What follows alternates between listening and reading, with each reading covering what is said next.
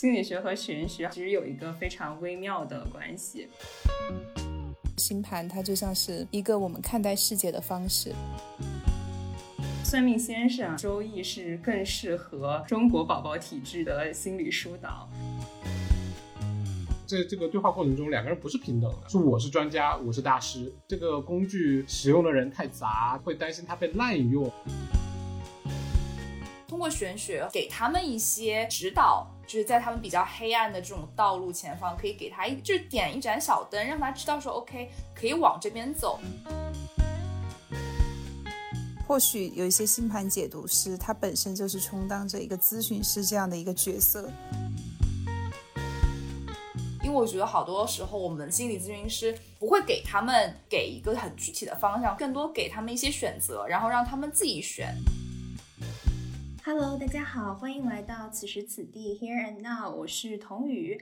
那今天呢，我们要聊一个很有意思的话题啊。最近感觉一些玄学的这种工具特别火，频频的去上热搜啊，比如说周易啊、星座啊、塔罗牌等等。然后我自己，嗯，平时也是一个还蛮喜欢去听玄学播客呀，或者听一些玄学相关分享的人。但是呢，我的身份又很特殊，因为我是一个心理咨询师。从心理咨询师的这个视角上来说的话，我又会觉得心理学和玄学好像在某种程度上其实有一个非常微妙的关系。然后前一段时间呢，我就在小红书上面有看到一个特别有意思的话题，就说算命先生啊或者周易是更适合中国宝宝体质的心理疏导。就是说，比如说你心里不舒服，然后去找算命先生，他可能会说啊，你的门不好，你的窗不好，你的桌子要换个位置，天不好地不好，最后可能会说，可能你的前世不好。总之呢，就是不会否定当下的你。然后，比如说呢，你可能在一段就是关系里不舒服，如果你去找心理咨询师，我们心理咨询师可能的话术就会是啊，他在 PUA 你，关系里需要一些边界等等，用这样的一些话。但是算命先生可能就会说啊，这个人会克你，然后他会挡你的财运。然后大家呢，可能在听到这两种不同的说法的时候呢，就会有一些就是不同的感受。可能有一些伙伴就会倾向，比如说算命先生的那种说法，就是挡我财运的话，那这段关系还是早点断了吧。但是可能心理咨询师苦口婆心的说半天的那个效果并没有那么那么的好。然后今天呢，就是很有意思，我们其实也是一个心理咨询师的专场。那我邀请了我们常驻的主播小张，还有浩然，以及我们还有一位新伙伴 Cassie 和我们一起来聊一聊关于心理学和玄学的一些话题。很巧的是，因为我们四位其实是同一个心理咨询项目 毕业的校友，嗯，然后我们所以对于心理学的很多的理解其实是类似的嘛，因为受训的背景是类似。的，但是对于玄学这个话题，我们可能每个人接触的程度不一样，然后对它的理解也很不一样。所以今天开始之前呢，我想先邀请大家来跟我们的听众打一个招呼，然后可以简单的去聊一聊你和玄学的这些工具之前有什么样的一些接触，然后你了解多少，或者你对他们的感受是什么样子的。嗯，我可以先来。对我来说的话，我其实觉得我对于玄学的了解还非常非常的入门，因为我自己可能就是平常喜欢刷一些帖子呀，或者说有的时候去听一些播客，像我一开始说的。然后我自己可能就是会很多时候非常不顺、很有压力的时候，会很喜欢去看一些那种大众塔罗牌，因为我觉得那个像是某种程度上可能给我一些精神方面的支持，然后让我去看一看啊，接下来几个月可能有哪一些要注意，或者说现在过得不顺，是不是过两个月会好？然后如果他说过两个月会好，我就可能觉得 OK，那还可以再撑一撑。这大概就是我可能 对于就是这些玄学的大概的一些简单的接触和了解。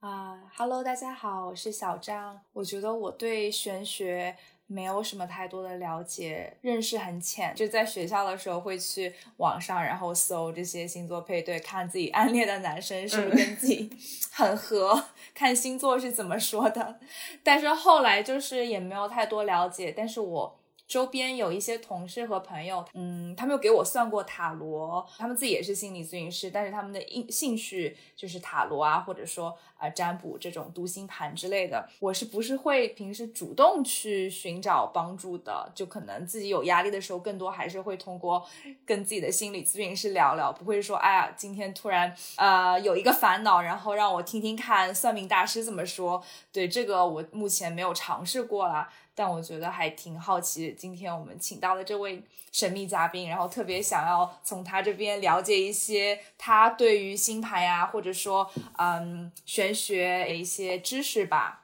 啊哈喽，大家好，我是浩然。然后我其实一是一个不怎么太接触玄学这个东西的人吧。嗯呃，但当然我不能说跟他完全没有接触，完全没有渊源。说实话，我这个名字当初我父亲给我取名的时候，就有很多的玄学色彩。嗯也好像传闻是说他去了武当山找大师算了一卦，然后就说命里面火很多啊，要拿点水来平衡一下，于是就给我取了哦浩然这个名字，就是这一共有七点水。嗯，哎，真的不知道有没有关系啊？嗯，嗯哼，对，但我个人其实对玄学啊、塔罗牌啊什么的都不是特别信，但我很尊重，就是如果我身边有朋友很喜欢星座或者塔罗牌，或者他能从中间找到一些寄托，或者说是能给他带来一些新的想法或者体悟的话，那我觉得它也是一个很好的东西。但我个人是一般来说就是尊重，但是不是我的东西，所以就保持距离那种状态。对。那我们最后就是 Cassie 了，我们今天的重磅嘉宾，Cassie 可以来 自我介绍一下。有点不太好意思。OK，大家好，我是 Cassie。嗯，就是我是一个非常非常喜欢研究占星啊、塔罗啊，包括星盘的一个所谓的心理咨询师。其实我跟玄学渊源还蛮深的，因为我们家其实是一个玄学氛围特别浓的一个家庭。哦，就我妈妈特别相信对八字啊、命理啊这些东西，甚至就是我我的名字，我非常确定的是，是他找一个大师算出来的，说对我很有帮助的。呃，因为我们家是经商的嘛，然后我妈妈每次做一个重大的决定，她都会找一个算命先生帮她看一看，嗯然后她会觉得帮助很大。所以我其实就是在这样的一个玄学氛围很强的一个家庭长大的。那我其实最开始接触星盘呢，也是跟童宇很像，有一段时间还蛮失意的啦，然后就很想知道说啊，什么时候这一段时间才能够过去，我能够通过怎样的方式去自救。那其实呢，越了解占星，越了解就是星盘这种东西，它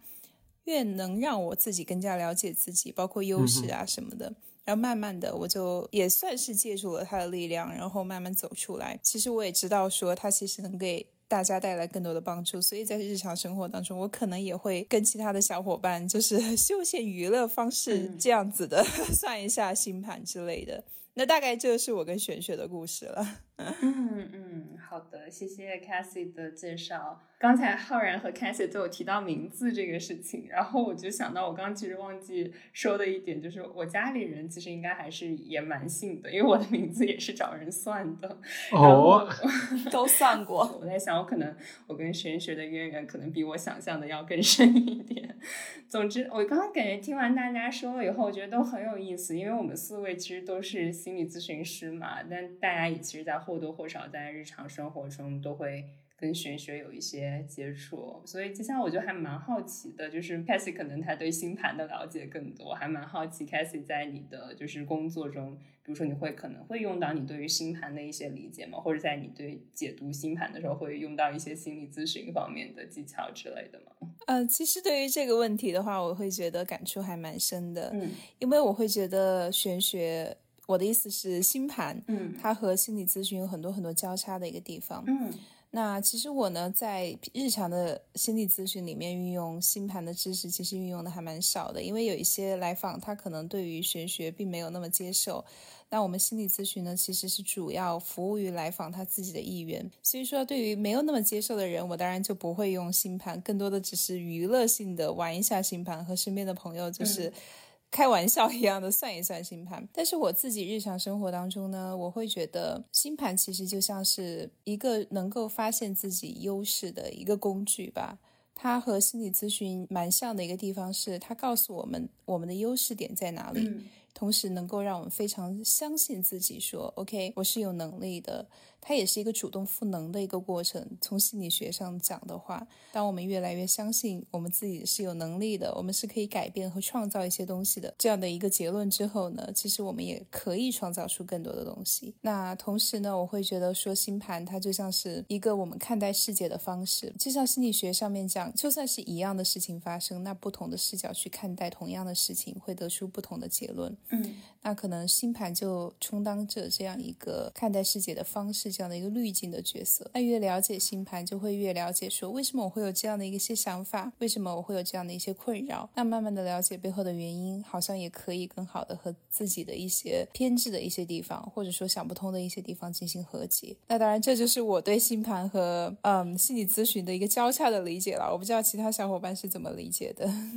我感觉，因为我对星盘太没有了解了，然后刚刚听完 c a s i e 说的，我就觉得，因为你刚刚说就是会帮助你去发掘你的优势，其实这一点我觉得我还挺惊讶的，因为我其实不是特别懂星盘，所以我都不知道原来，比方说你帮助你的客户去读这个他的星盘的时候，其实是可以读到他的优势点啊什么，我觉得这一点还挺有意思的。对，其实星盘非常能够直观的告诉我们说我们的优势点在哪里，包括有些人他就可能在社交方面他就可以发光发热，有些人他是特别喜欢工作，那星盘同时也能告诉我们，就是我们纠结的点，我们容易纠结的点在哪里。因为其实，在讲到星盘的时候，我会想到星座，可能两个不完全一样。因为我们在我们说星座的时候，我们常常会说，比如说水瓶座有什么样的特征啊，这个典型的摩羯座啊，处女座很注重细节等等等等。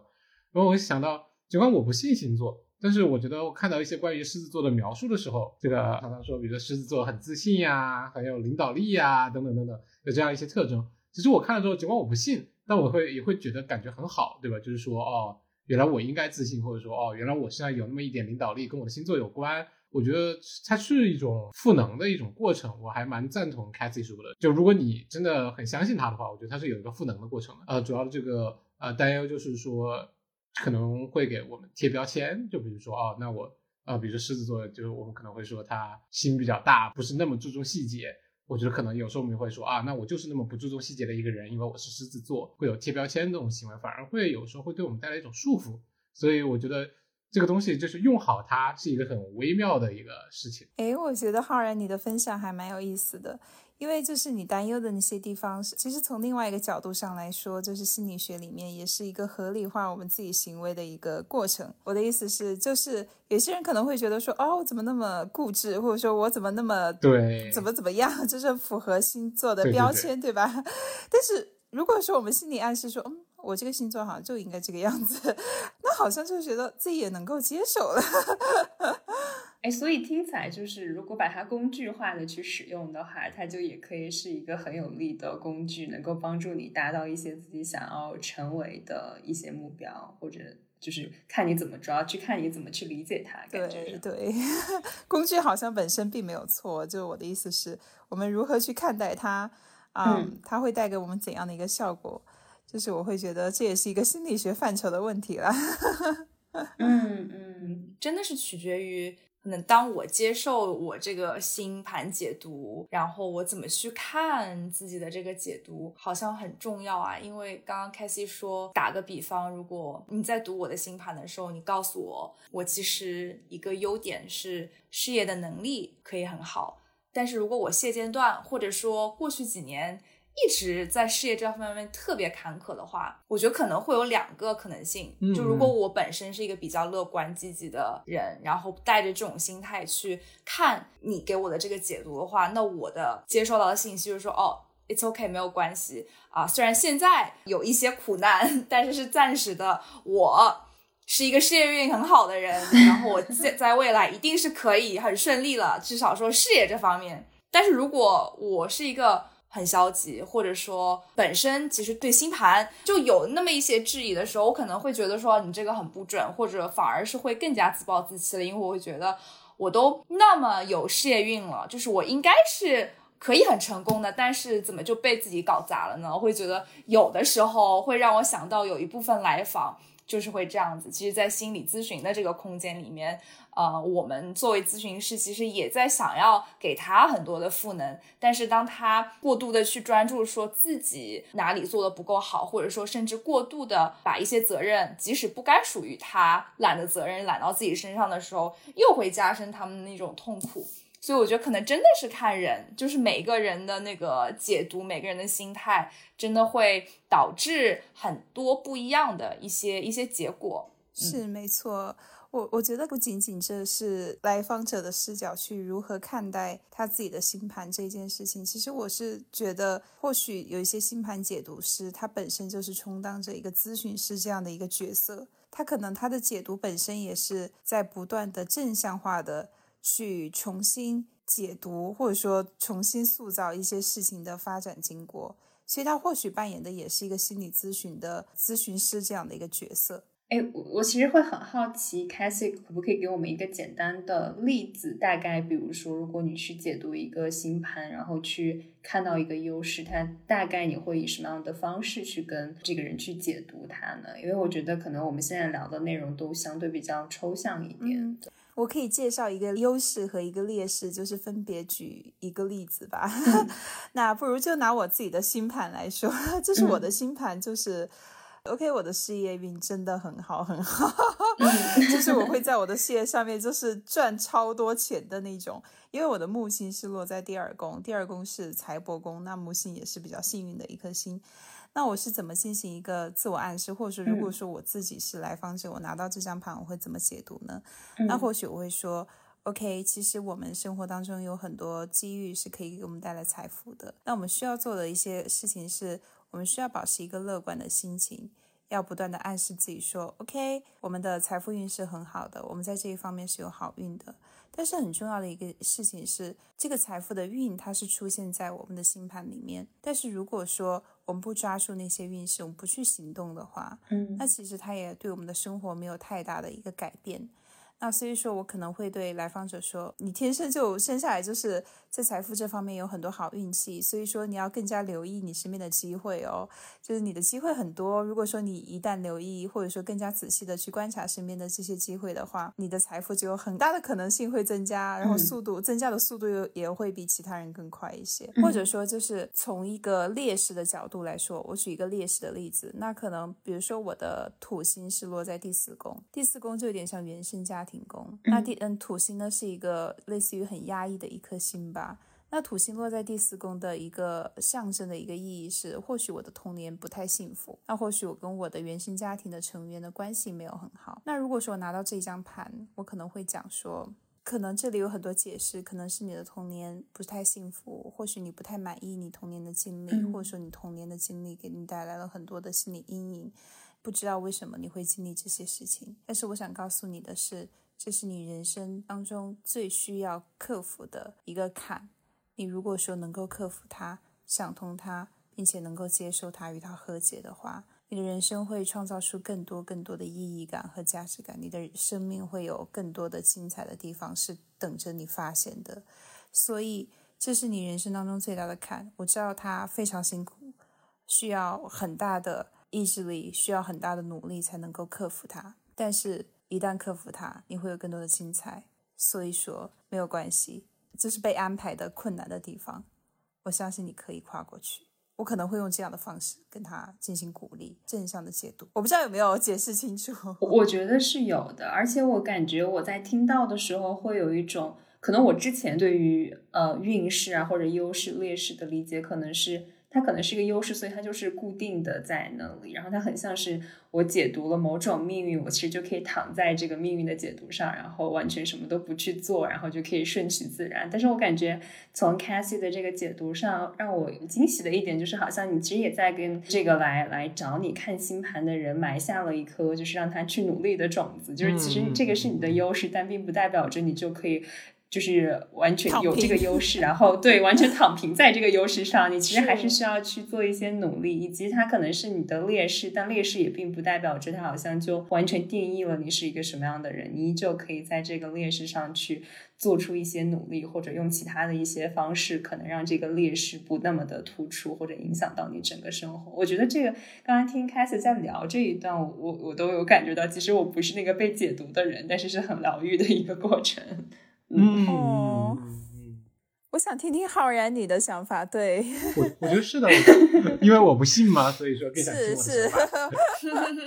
当然了，我是我我不信的地方在于我不信什么命落在第二宫代表财运这种话，我是不信的。但我觉得整个过程，我觉得它是能给人带来很多的积极的自我的一些认知以及自我的一种观念的。而且我觉得我在听的时候，我会觉得它有一个很强的赋能的一个作用，就是我告诉你，你这个困难。克服了，你就会好，或者说可能你命里注定有这么一道坎，我觉得是心里会有寄托的，就是说，哦，原来这个困难它就是早就注定了的，跟我这个好坏都没关系啊，它就是有这么一个困难，而且这个困难根据我的运势我是可以克服的。那我相信他这个来访或者说是被解读的人，他心里也会更有力量，说好，那我就克服这道坎，去看看之后会有什么。我觉得他是。一个很好的一个赋能的一个过程，甚至我在听到的时候，我会觉得有一点点像，有点这种宗教的色彩，对吧？就是你心里有一个寄托，有一个更所谓的 high power，它在指引你，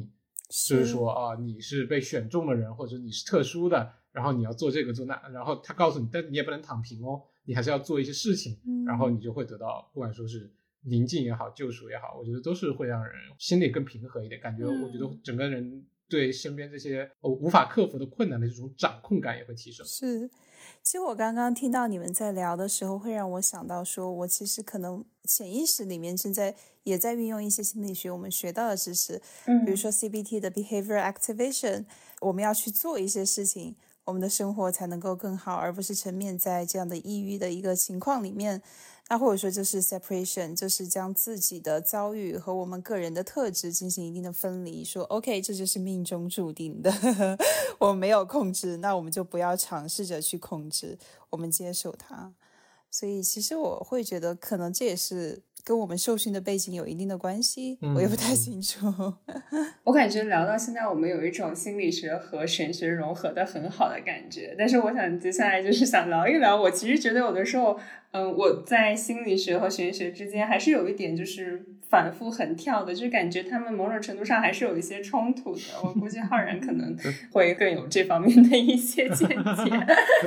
对，anyway，就是我记得我们之前有录播课啊，聊 MBTI 的时候，然后浩然有提到过，就是巴纳姆效应。那就是先简单跟我们就是还不太了解什么是巴纳姆效应的听众，呃，简单的就是科普一下是什么。其实巴纳姆效应呢，它嗯最开始啊是来自于一个就是叫巴纳姆的杂技师。然后说他的表演特别受欢迎的原因，就是因为他在他的表演中就包含了每个人都会喜欢的一些成分，所以就是说他会让他的表演每一分钟都能够让一些人上当。那在就是呃心理学的领域，他后来被一个实验有去证明，其实是因为就是有一个叫做。呃，伯特伦·弗洛德心理学家在一九四八年做了这样的一个实验，就是他可能写了一些话，然后让一些就是人去读它，然后让让这些人去感受是描述的是不是很准确，是不是在说他们。然后我也可以在这里，就是给大家读一下，就是我摘取了其中一段话，让大家也可以听一听，你们是不是觉得这段话可能在描述的是你？好耶，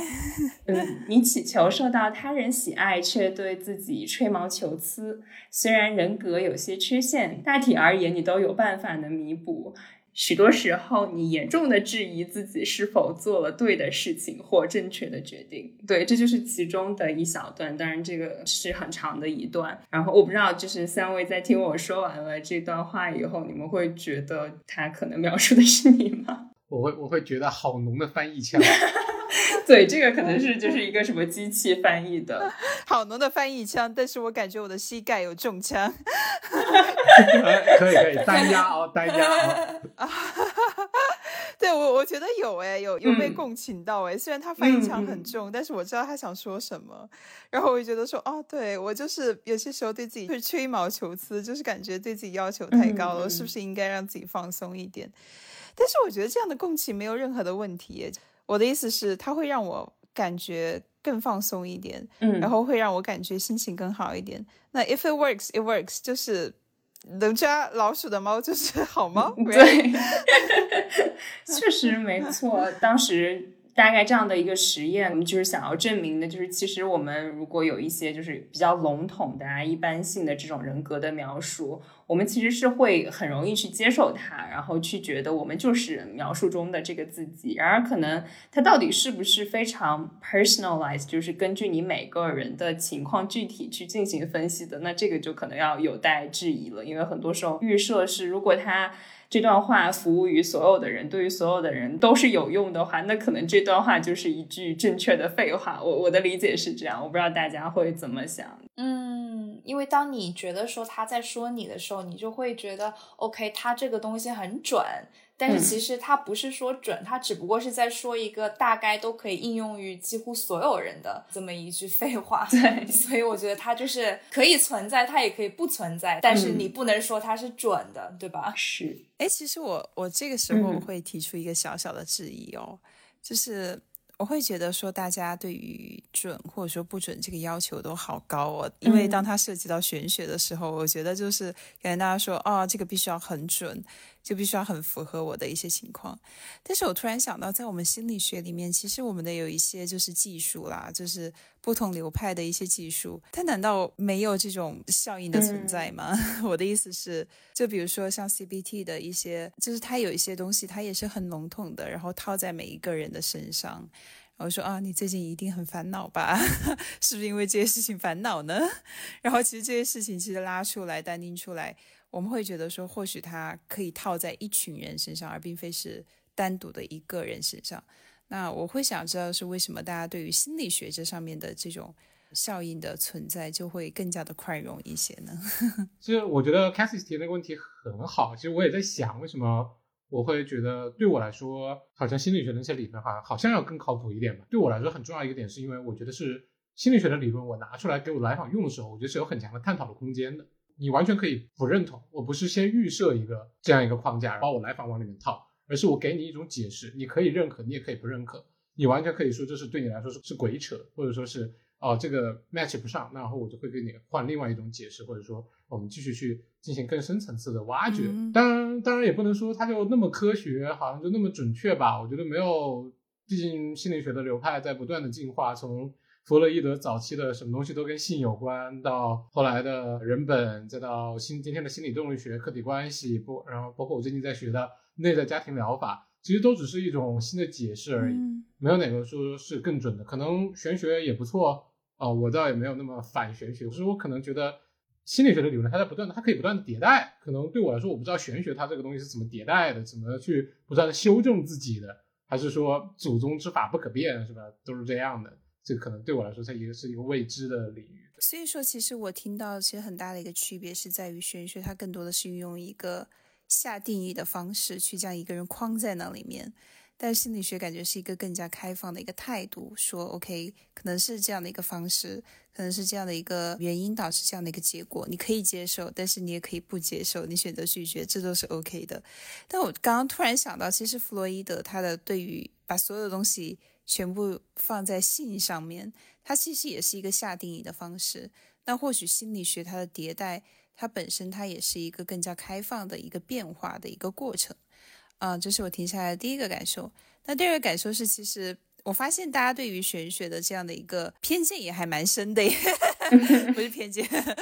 因为比如说，就像刚刚浩然所说的，就像有一个那种框架是在这里，你必须去接受。但是我会觉得，其实现在我们对于玄学的解释，或者说我自己对于玄学的理解，它其实也是一个很开放的一个框架。就比如说，像我们刚刚所说的，土星落在第四宫，它可以有很多很多的解释。那或许在对于不同的人，他运用的这个解释，或者是符合的解释是不一样的。有些人他是他总是不满足于自己童年的经历，或是有些人他就是和自己父母的关系不好。对于另外有些人，他可能就是说原生家庭是他一生都想要去治愈的一个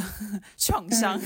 就类似这个样子。他也是可以一个新的一个落座了，他会有很多很多不同的解释，但是更多的是听到的那个人。找到那个更适合自己的解释，嗯，我其实还蛮认同 Casey 说的，就是可能对于他解释的不同，会导向你的一些不同的行为。因为正好我前段时间有在小红书上面看到另外一个，就是也蛮有名的一个心理咨询师博主，然后就在聊说他自己也是呃日常可能会去看一些星盘啊，或者是会了解一些玄学的。然后他就说他可能之前有一段时间去，我不知道应该叫测还是说去看星盘的这个时候，然后。嗯，对方就跟他说，你的这个生育宫好像在接下来会比较旺盛，但他又不想生孩子，但是说生育宫好像这个里面也包括你产出一些作品之类的，然后所以他就说他马上就给他的编辑打电话说，我们出本书吧，接下来因为不想生孩子，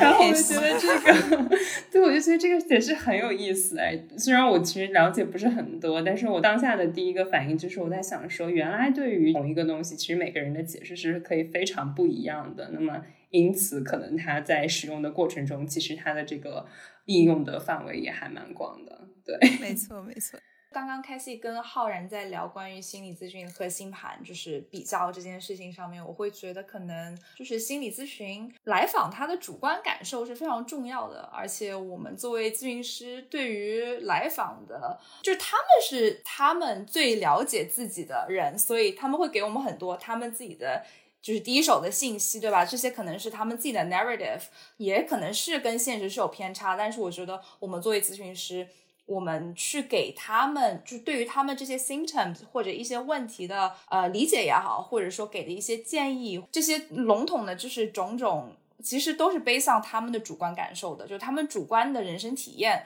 我觉得这一点对于我来说是很重要的一个事情。但是可能对于我浅显的对于星盘的认知呢，我会觉得好像。更多的是一个客观的东西，就是你的来访给你提供他的出生年月日。呃，或者什么什么的，我也不知道他需要再给你提供什么样的信息。但是，嗯，接下来你所给他读的这个星盘，这些解读，呃，全都是在这些客观的信息基础上的。好像我至少我自己会觉得，好像他的这种主观的参与性是比较低的，更多的是你在跟他输出。这可能是我自己觉得说，心理咨询在我这边，我会觉得我更愿意相信他。因为我从来访的角度会觉得我更有掌控感，嗯，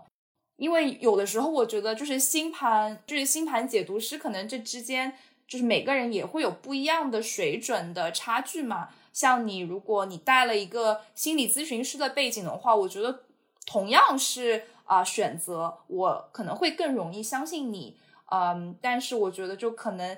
有一些其他的同行，他们可能在解读的过程中不会像凯西你刚刚给我们的示范那么的有疗愈性，那么的中肯，或者说没有说那么的。极端给来访这么一个哦，你一定会怎么怎么样，或者怎么怎么样，就是会让人觉得有的时候有一点误导性的这些解读。我觉得在你刚刚给的这个示范中，我是感受到的更多的是希望，以及我觉得你在给我传递说，我是要发挥我的主观能动性的，我还是要靠自己。我的优势可能它也是并不是静止，它是动态的，但是相反，我的弱势它也是暂时的。就是只要我愿意去迈出那一步，愿意去攻克它，我还是可以有很好的未来的。我觉得你其实，在给你的来访传递的这么一种信息，嗯，没错。其实我会觉得，我下意识的可能也在使用一些心理咨询的一些我们流派里面学到的一些东西。只是我在思考一个可能性，包括我们现在今天所在这些小伙伴，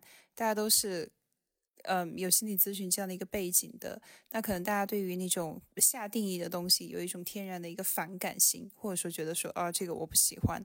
但是我们换一个框架来进行思考，我们之前有学过一些研究啦，就是有一些特定的人群，他们可能会更喜欢一些非常明确的、具有建议性的一些信息，喜欢有那种有有下定义的这样的一种感觉。所以说我在想的是，可能。我们比较不喜欢的那些星盘的解读师或者说命理师，他们的一些说法，或许对于一些特定的人群正好是可以用得上的。就说啊，你今天就不要穿什么衣服，但或许对于这一群人，他们是受用的。其实我很赞同他是有用的这一点，不管说是比如说有遇到亲密关系问题，他说啊，他挡了你的财运，你赶快分掉也好，我觉得 他当然心里可能隐隐有这个渴望，只不过他需要一个证据支持，所以他才能分掉，对吧？所以，所以我觉得你从有用性上来讲，我我毫不怀疑，我觉得它绝对只要你信它，嗯，当然可以给你带来很多好处，但我其实也有一些顾虑，就是说刚刚小张说的，就是基于我的八字，首先个人的这个独特性，可能一部分程度上会被，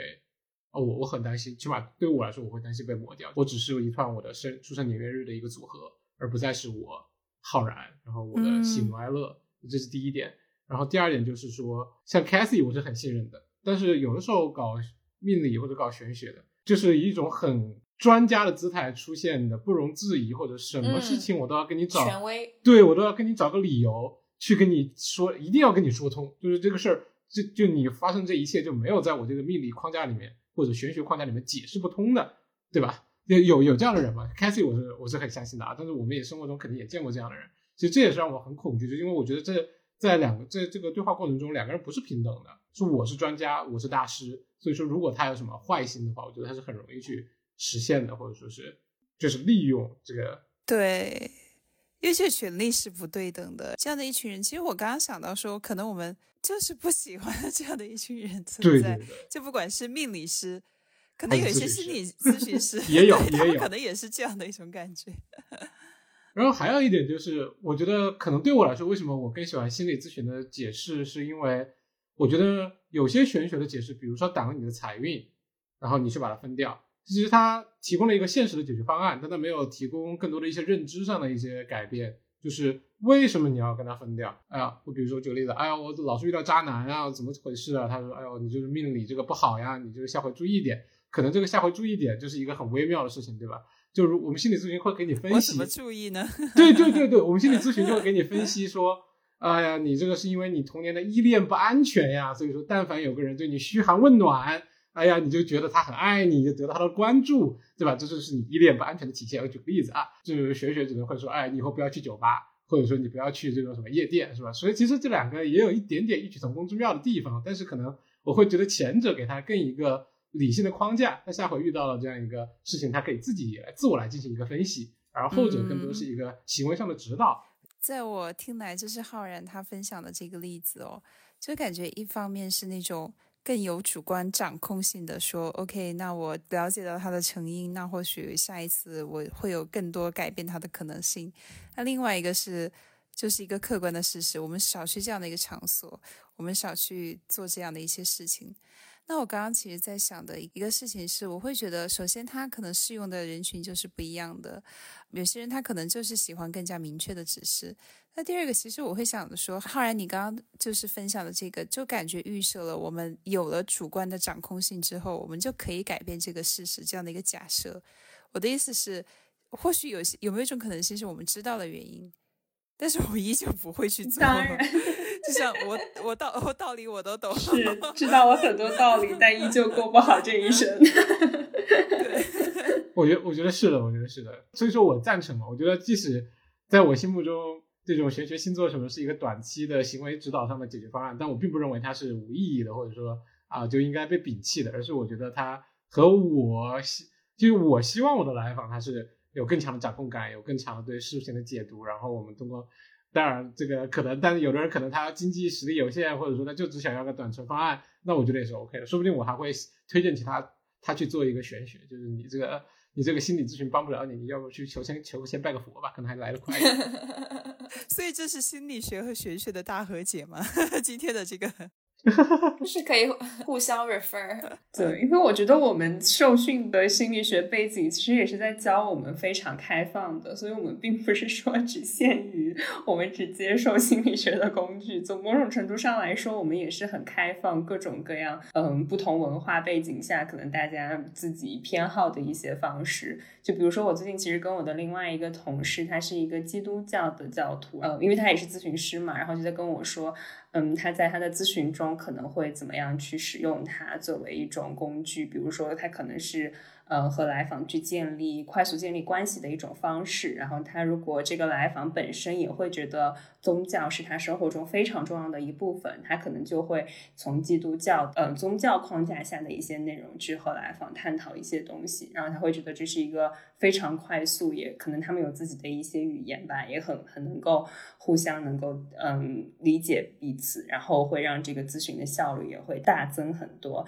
但可能他也会告诉我说，其实嗯并不是所有的人，就是他可能是基督教徒，他也都会吃这一套，或者说会觉得。呃，宗教信仰是他生活中非常重要的一部分，所以就有的时候可能有一些是。呃，和某一些群体是工作是是 OK 的，然后和一些另外一些群体是不一样的。我觉得这个就很像我们前面也提到的，就是在咨询里有太多太多的流派，就我们可能现在在座的所有咨询师的流派可能都不太一样，所以我们每个人可能背后笃信的一套逻辑和这个框架体系也都是不一样的。可能我们都会嗯，在不同的我们知道的那些道理里面挑一些觉得。嗯，可能跟我们的自身经历或者和我们工作经历更自洽的一些方式去工作，对，没错，没错。我觉得为什么呃，我在聊 Cassie 的时候，我很尊重 Cassie 这个方法，甚至有一点和解的感觉，是因为我觉得不管在这个对话过程中，我们的初心或者我们的动机都是一样的，我们希望我们来访好，对吧？我们希望他能够很好的去生活、自我成长、克服当下的困难。我觉得这是为什么我觉得玄学也可以是一种很好的工具。对，但但我对它的顾虑也在这里，就是这个工具使用的人太杂，它的呃没有一个很清晰的对与错之分，所以说我会担心它被滥用，或者说是因为你很容易就滥用它去为你自己谋利，比如说大师说你这个坎儿啊过不去，你要烧个五千块钱的香是吧？你就过去了，对吧？这就是一种滥用嘛，对吧？当然咨心理咨询也可以被滥用啊，比如说你这个我我就故意的要给你多做几个筛选，让你多付钱啊，这也有可能的。只是说我觉得在我心目中。玄学或者说是这种跟宗教相关、跟超自然力量相关的东西，太容易被滥用，所以我会对它有一点稍稍还是有一点点抵触。对，是，而且玄学这个是市场，就是没有一个很明确的一个监管系统。那或许心理咨询师还会有一个像我们的道德准则，或者是一个行业的监管的一个体系存在。呃，至少可以部分程度上避免这样的一个滥用，因为他确实权力是很大的。如果说一个专家，或者说一个心理咨询师，或者说一个玄学大师告诉你去怎么做的话，那或许那个人真的就会这样做。那可能玄学这个领域就是监管没有那么严重。哎，其实我刚刚突然想到说，或许有没有一种可能性是有一些人他被更重的一些东西所束缚着。我的意思是，嗯，可能我们心理咨询有一个行业的一个监管系统。如果说不道德的话，那或许就是我们丢工作或者丢掉我们的职业这样的一个资格证。但是可能有一些就是真的很好那些玄学的嗯大师们，他们是心中的有一个无形的力量在束缚着他们，说你要做好事情，你要做善事。希望是这样吧，希望吧。对，对，但这个也很难说，属于是美好祝愿了。哎，不过我是。我是真的有被这样的一个道德压力束缚着，所以大家如果说想咨询玄学的话，可以来找我。OK OK OK，那听众们可以在我们的评论区留言，我们到时候或者加关注 Fanny Self，找我的微信公众号，我们到时候把你推给一下。对对。那我觉得确实是这样，就聊到现在，我又觉得我其实曾经工作过的一些来访们，说实话，我觉得他们更适合，或者说至少在当下那个阶段。嗯，玄学可能会更适用于他们，因为他们在一个说的俗一点，就是水深火热中，他们根本没有啊时间，或者是他们觉得自己没有足够的时间去 figure out，去探索到底为什么他们会到在现在这样的处境，然后到底怎么样他们可以去自救。更多的他们是想要问我，你来告诉我怎么样可以过得更好，你来帮我去解决这个问题吧。我觉得这种时候其实。那么急迫的情况下，非常需要像是 Cassie 这样子的，就是比方说通过通过玄学或者去嗯给他们一些指导，就是在他们比较黑暗的这种道路前方，可以给他一就是点一盏小灯，让他知道说 OK 可以往这边走。因为我觉得好多时候我们心理咨询师不会给他们就是给一个很具体的方向，可能是更多给他们一些选择，然后让他们自己选。但是可能这边的话，就是 Cassie 可以给他。甚至说牵着他的手，然后到凯西给他选了这么一个方向，然后给他一些希望。我觉得这可能是很多时候我的一些来访们是需要的，但是我又是没有办法给他们的。我还蛮赞同小张所说的这个，因为这就是我会觉得说，可能心理学更强调的是自己努力去做一些事情，就你要自己动，你才会有效果，是吧？但是，一旦有那种 宗教或者说就是像这样的一个玄学介入之后，就会有一种哦，好像有一个超越人的一个力量，它是存在的，它可以在这个时候给你一些帮助。但或许就算是没有一个明确的指导，就让那个人知道说，OK，我不是一个人孤零零的去面对这些困难，我是有一个更高的力量在指引着我，在帮助着我，其实也会有很大的一个赋能的效果。小张刚刚说的，让我想起了我的一些来访，我也会觉得可能他都没有一个社会资源可以让他提供一个相对稳定的环境去做一些改变或者做一些调整，而每天是接踵而来的新的挑战，比如说和人的冲突，或者说家里房子又被烧了什么。呃，水电费账单又付不了了，我真的觉得可能做心理咨询师我没有太多能做的，提供一点 emotional support，但好像也不能解决他的困难，但反而是像呃宗教啊，或者说玄学或者这种稍微有一点超自然色彩的一些东西，可以给他一点信念感，让他我觉得会让他起码主观感受上好很多，然后我们再来说客观上我们能做点什么，可能要更好点。是。但是我其实会对你们有一个小小的问题哦，也不是问题了，就难道你们真的从来没有过这样的一个感受吗？就是说，为什么这些那么多的坏事情都发生在这样的一个人身上？这是科学能够解释的吗？就是我会有些时候我会看到有些来访，我会觉得说，哇，好惨啊，这个人，哇，怎么那么多糟糕的事情都发生在他身上？难道真的有一个玄学的东西存在吗？你们会有这样的一个时刻存在吗？抛出来这个问题，我第一反应就是。会觉得说，难道这不就是这个结构性或者说系统性的不公正吗？就是很多人可能从出生就是一直都没有办法得到任何，包括说。教育或者说健康医疗的这些资源，所以才会一点一点的，就是所有的这种结构性的不公正，让他没有办法成为一个比较健康的一个生活的状态。我就不会想到说啊，这个人好倒霉。我可能更多的会觉得说，这个社会出了问题，这个社会的结构出了问题。对。嗯嗯，那我可以聊另一个视角，我觉得有可能也是这种这样的一个环境，某种程度上塑造了这个人怎么去理解世界的一个方式吧。所以在这个过程中，当他遇到一些新的困难的时候，他可能依旧会用之前非常有问题的一些应对的方式，去不断重复的去重复之前什么生活中的一些悲剧啊，或者是不幸。我我觉得我我能就马上能想到的一个例子就是。很多女生会说，就是自己一直在遇渣男，就是为什么就是谈一个遇一个渣男这种，或者说每一段关系都非常非常的有问题。嗯，我觉得反正从我自己的工作经历上来说的话。虽然我并没有说就是要责备在这段关系里受害者的这个意思，但是很多时候就是可能在这段关系里，你去怎么样和对方沟通，或者你的一个行为方式，其实是会很大程度上影响到这段关系的走向以及后来后续的发展嘛。以及从咨询师的角度，很多时候和来访者去。复盘之前的一些关系的时候，是是可以看得出一些可能曾经不管是童年的创伤，会影响到他的一些行为，或者说呃他之前的经历，然后对他的之后的一些成长轨迹有一些影响等等的。就我会觉得说可能。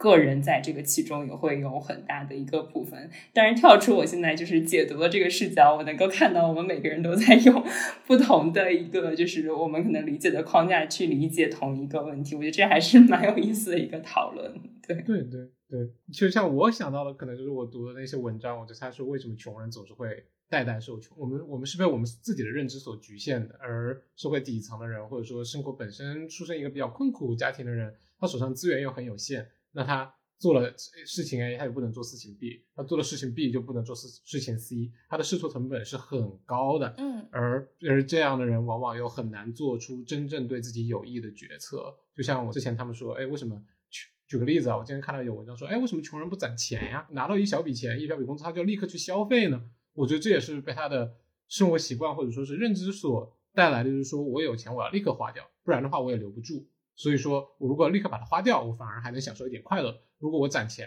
那可能也没有什么，就攒也攒不了多少，然后可能也会出现什么事情，比如说被家里失火呀，或者被偷啊，或者被抢啊，它也会流失掉。那我还不如今天就把它花掉。就是说很难做出对自己有利的决策，然后只要做错了一个，你后面就会一串所有全部歪掉，所以他就会非常的倒霉。就从我们的视角来看。也是那种来访出身于底层家庭的来访，哎呀，从小就不学好，然后长大混帮派，一连串的坏事都会发生在他的身上。对，其实我觉得这是一个很大的一个 bug 的一个存在，就是我们刚刚每个人都有不同的视角去理解这样的一些糟糕的事情发生在同一个人的身上这样的一个现象了。但是我会觉得说，像我们心理学当中会更加的强调个人的主观能动性，就好像这些事情是这个人可以改变的，或者说就是有些东西它是 可以选择的。当然，除了就是说，就是一些强调系统性的一些流派啦，就比如说像。后现代女性主义的一些流派啊，或者说他会强调一些系统性的影响，但是有些时候会强调的那些认知流派的东西，就好像我们就是改变一个视角去理解一件事情，好像我们就会有有所改变。但是其实他这些事情真的是由我们的主观能动性，或者说我们的自我意愿能够改变的吗？其实就像我们刚刚所分析的，很少的可能性。甚至有一些人，他就是因为生活在这样的一个系统里面。他们不能够存钱，并非是说他认知上他会觉得说哦，我立刻要花钱，而是这样的一个系统让他没有办法存钱，就是有一点像 bug 一样的存在了。就是我们好像更多的是关注这个人他能够改变什么，但是他其实他的遭遇是这个世界或者说这个系统决定的。嗯，其实我又想到最开始童宇在我们整个播客开始的时候提到，好像现在更多的年轻人更加的愿意相信玄学。我在想，是不是就是因为他们慢慢的越来越清楚，说 他们不能够改变很多东西。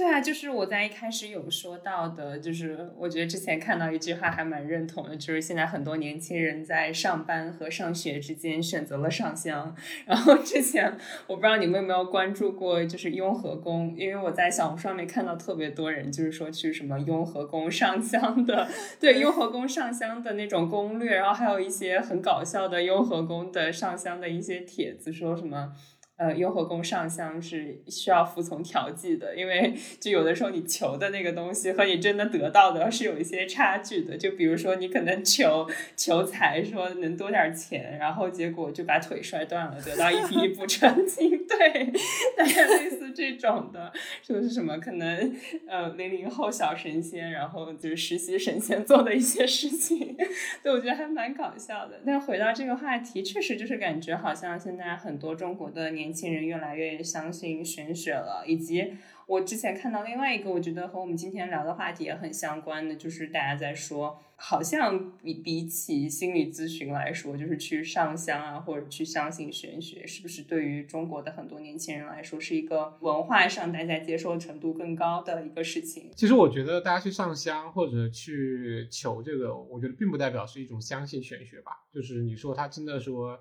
完全相信那个解释就再不努力了，或者说菩菩萨说什么就是什么吗？我觉得大家其实也都不是这样的，只是说可能目前的生活情境确实比较困苦，然后好像个人的努力有些事情确实办不到，所以需要去找一点心理的安慰或者寄托。嗯，我觉得这是完全可以理解的。我觉得这点和心理咨询很像，如果来心理咨询的人往往是相信只要我做点什么，这个。我的生活就会变好，其实也是有一种信念感和希望感在这里的。只不过可能他不来到心理咨询，他去寺庙，他就可能是说有一种超自然的力量会让我的生活变好，他也是有一种希望和信念感在这里的。我觉得这个真的是人愿意去很努力的生活的一个很重要的一个底层的一个东西，就是希望和信念。我非常同意浩然说的，因为上香这个事情，其实说实话，我们全家以及我可能每次回国，我都会去上。都会去拜一拜，然后我妈就是每个月全都会去的，嗯，但是其实我们也没有说特别强的说宗教信仰，只不过就是像刚刚浩然描述，我觉得就是把自己的生活。拿回来，然后在自己掌控之中的这种有掌控的感觉，然后会觉得自己的生活我在好好的打理，然后也有这么一个可能说是 higher power 在看着我，然后在帮助我，就是冥冥之中也会有这种一丝丝的这种信念吧，或者说你要是说玄学，我觉得可能那也算，就是我也是相信的，我是相信，就是说菩萨们在保佑我这件事情，然后我也想要去。嗯，通过我的一些行为，再让他们知道，说我非常的感谢他们，我很 appreciate 他们，我在回报他们。然后我觉得，就是年轻人可能整体来说去上香，别人不会觉得说你有病，就是没有这个病耻感。但是你去看心理咨询师，很多时候，嗯，就是大众还是对于这个心理疾病有很多的这种污名化的嘛，所以你也会担心说别人怎么看自己。这种病耻感，我觉得好像会，嗯，比起上香来说，去看心理咨询师会更强。所以我觉得可能也是为什么很多时候年轻人。嗯，或者说国内的呃年轻人们现在就是更容易说去上香，上香这个事情对他们来说，呃也算是一种自救，然后而且是一种不带着病耻感的这种自救，就是更 easy 的一个途径嘛。对，而且看心理咨询师可能会更贵哦，贵好多，哦 笑死！但心理咨询师不会调剂了。其实我会觉得说，可能还有一个小小的因素在里面，就是感觉。这只是一个潮流的一样的一件事情，就像我们去一个网红餐厅打卡一样。那或许大家就是看到小红书上有越来越多人 PO 这件事情，就会说啊，这件事情好潮哦，这个东西好漂亮，我也想去拥有，我也想去做，那我也去打一个卡。但是我会觉得是有部分的不太赞同小张所说的一个点是病耻感。我会有一种感觉是，虽然大家都越来越能够接受上香这个行为，有些人也会去做。但是好像其实，当我们真的 share 说跟其他人分享说，哦，我找了一个塔罗师算了一卦，或者说我去找了一个算命大师算了一下，其实这个时候还是会犹豫一下，担心对方会觉得自己很蠢，是吧？被 judge，对对，被 judge。其实我觉得也不是完全没有病耻感。就稍微好像比去看心理医生这样的一个病耻感要稍微弱一点，但是好像还是有一点点的这样的一个羞耻感在里面。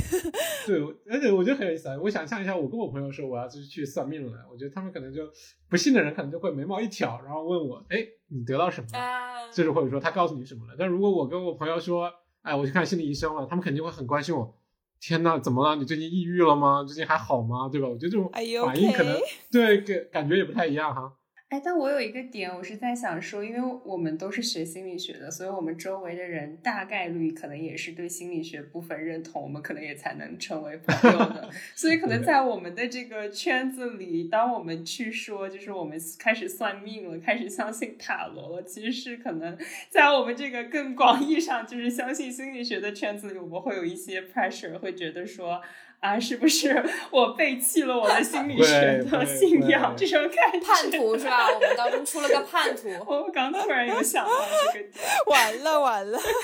啊！难道你们都是觉得我是叛徒吗？没有没有没有没有，突然感到后怕。没有没有，但我觉得真的会哦。就是一个同行告诉我，他的主要，比如说他的主要流派是精神分析，或者说是呃情绪聚焦疗法，那我觉得 OK fine，就是一个这是一个咨询师嘛，都很正常。如果他告诉我。好，我的主要疗法是依靠塔罗和星座来进行，那我可能就要眉毛一挑了啊，那可能以后我不能给你 refer 我的来访了。其实我觉得就是今天聊的话题还蛮有意思的，就是一方面我会觉得说，就是好像会让我感觉到一有一点点的同类排异的这样的一个过程，就像我们刚刚聊到的。可能心理咨询这个圈子里面的人，对于玄学或者说以玄学为主导的这样的一个心理咨询师，他本身是有一定的偏见的。那或许跳脱出心理咨询这个圈，那外面的人看到我们这个圈内的人，他可能也会有一定的偏见，说：“OK，你是不是就是有病啊？你才会去看心理咨询？”那那我们再放到玄学和科学这样的一个圈内。这两个圈内的话，那或许崇尚科学的人就会觉得说，啊，你这些学玄学的人好蠢。那可能崇尚玄学的人说，有些东西就是科学不能够解释的。所以说，其实我会觉得没有谁是对，或者说没有谁是错，只是大家的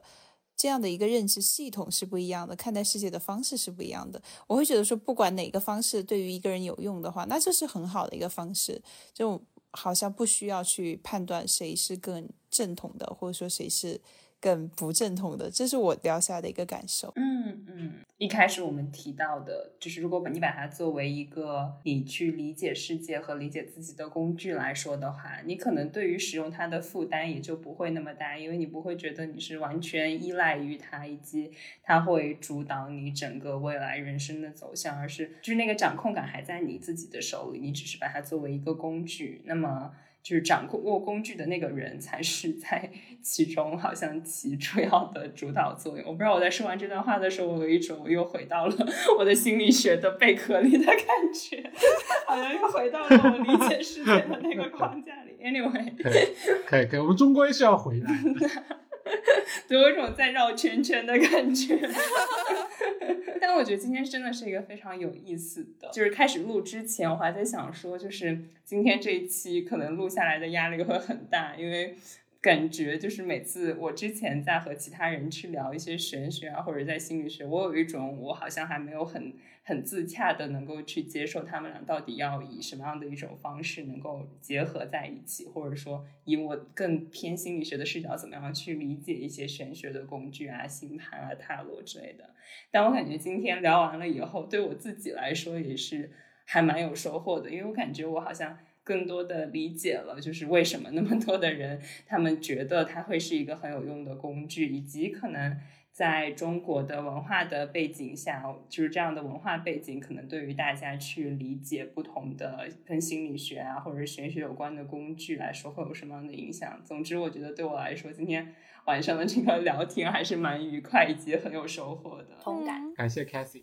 狠狠的祛魅了。对，感谢 Cassie。对，作为我们这里对玄学了解最多的伙伴，真的是就是给我们聊。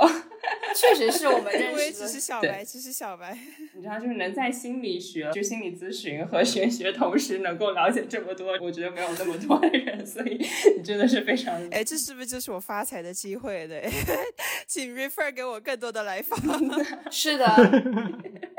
好的，那就很谢谢大家今天跟我录了这一个多小时的播客。然后我觉得我们今天真的也是聊了蛮多的内容。大家如果喜欢我们的播客的话，记得给我们一键三连、点赞、订阅，然后评论。如果你想要更多的参与到我们的播客节目里，也可以去关注我们的公众号。那我们就下期再见了，大家拜拜。拜拜。